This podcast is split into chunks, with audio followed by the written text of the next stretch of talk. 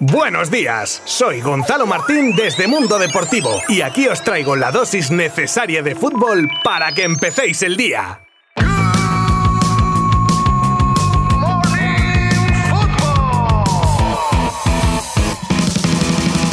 Abrimos nuestro programa de hoy con un tema muy importante para el futuro del Fútbol Club Barcelona y más teniendo en cuenta las penurias que están pasando el club en lo económico y en lo deportivo. Se trata de la presentación de los presupuestos de esta temporada que deberán después aprobarse en la próxima Asamblea General Extraordinaria que tendrá lugar el fin de semana del 16 y 17 de octubre. Estos presupuestos serán de 765 millones de euros. Para que nos hagamos una idea, los presupuestos firmados antes de la pandemia eran inicialmente de 1.059 millones. Asimismo, se ha confirmado que la pasada temporada el club ha tenido unas pérdidas de 481 millones de euros, una cifra que marea de pensarla. Estos datos recuerdan las palabras de Laporta en octubre de 2020, cuando remarcó que haría un estudio detallado de la gestión de Bartomeu para finalizar diciendo que nadie escaparía de sus responsabilidades. Otro de los platos fuertes de esta reunión ha sido la aprobación de la creación de Barça Productions SL que manejará toda la actividad audiovisual de Barça Studios y será propiedad del club.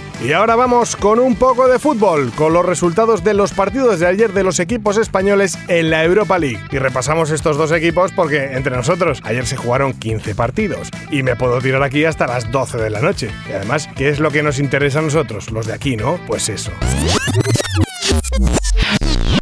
Empezamos por el empate de la Real Sociedad en Eindhoven ante el PSV por 2 a 2. Todo empezaba regular para los de Imanol, que perdían a Silva en el calentamiento y el partido la verdad es que tampoco fue del todo bien, ante un PSV que apretaba y se acercaba con facilidad al área realista. Y así llegaba el gol de Mario Gotze, gol al que respondían Januzaj e Isaac para que Gapco empatase el encuentro y haya un reparto de puntos que acaba siendo algo positivo para ambos conjuntos. Y ahora toca hablar del partido de el Betis que daba una alegría a su afición tras remontar un 0 a 2 adverso antes de la media hora de partido y que daría la vuelta al marcador al poco de iniciarse la segunda mitad con un 4-2, goles de Miranda, Canales, Borja y Juanmi al que el Celtic de Glasgow no pudo parar. Para que acortasen distancia también los escoceses al final del partido, dejando el 4 a 3 definitivo en el luminoso.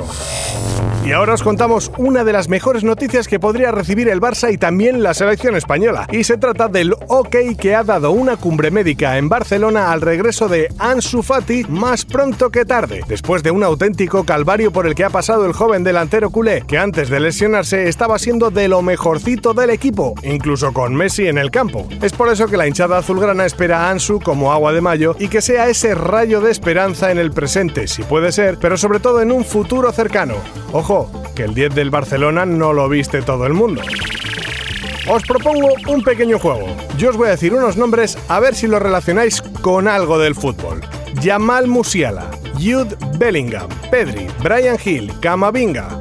Tic tac, tic Ole, pero qué oyentes más listas y listos tengo. Efectivamente, son jugadores nominados al premio Golden Boy que cuenta con gran favoritismo en las quinielas para Pedri. Desde luego ha sido la revelación del último año y además, si es que casi se lo merece por todo lo que ha jugado el tío y sobre todo por volver antes de vacaciones. Eso sí es de ser un Golden Boy. Yo ya os digo que si estuviese en su pellejo me quedo en la playita hasta el último segundo que pueda. Rhys James, jugador del Chelsea, sufrió esta semana mientras estaba jugando su partido contra el Zenit un robo en su domicilio. Vaya disgusto cuando llegó a casa y se encontró que los ladrones le habían levantado la caja fuerte con todo lo que tenía dentro. Ah, y también el coche. Aunque lo que más le dolió al lateral del equipo inglés fueron las medallas que había ganado con el Chelsea y con Inglaterra. El caso ya está en manos de la policía.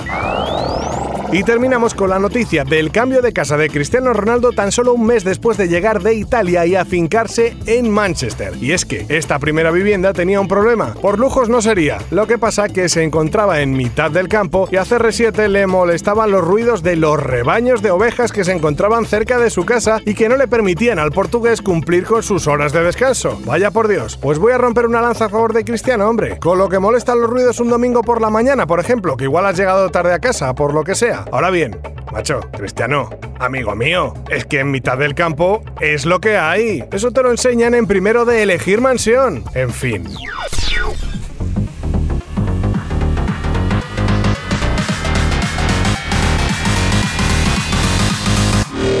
Y hasta aquí el Good Morning Football de hoy. Nos escuchamos de nuevo el lunes. Mucho ojo que paso lista y pongo falta. Que paséis un buen fin de semana con mucho fútbol a ser posible. Y como siempre os digo, no dejéis de visitar tanto nuestra web como nuestras redes sociales si queréis estar a la última de todo lo que ocurre en el mundo del deporte.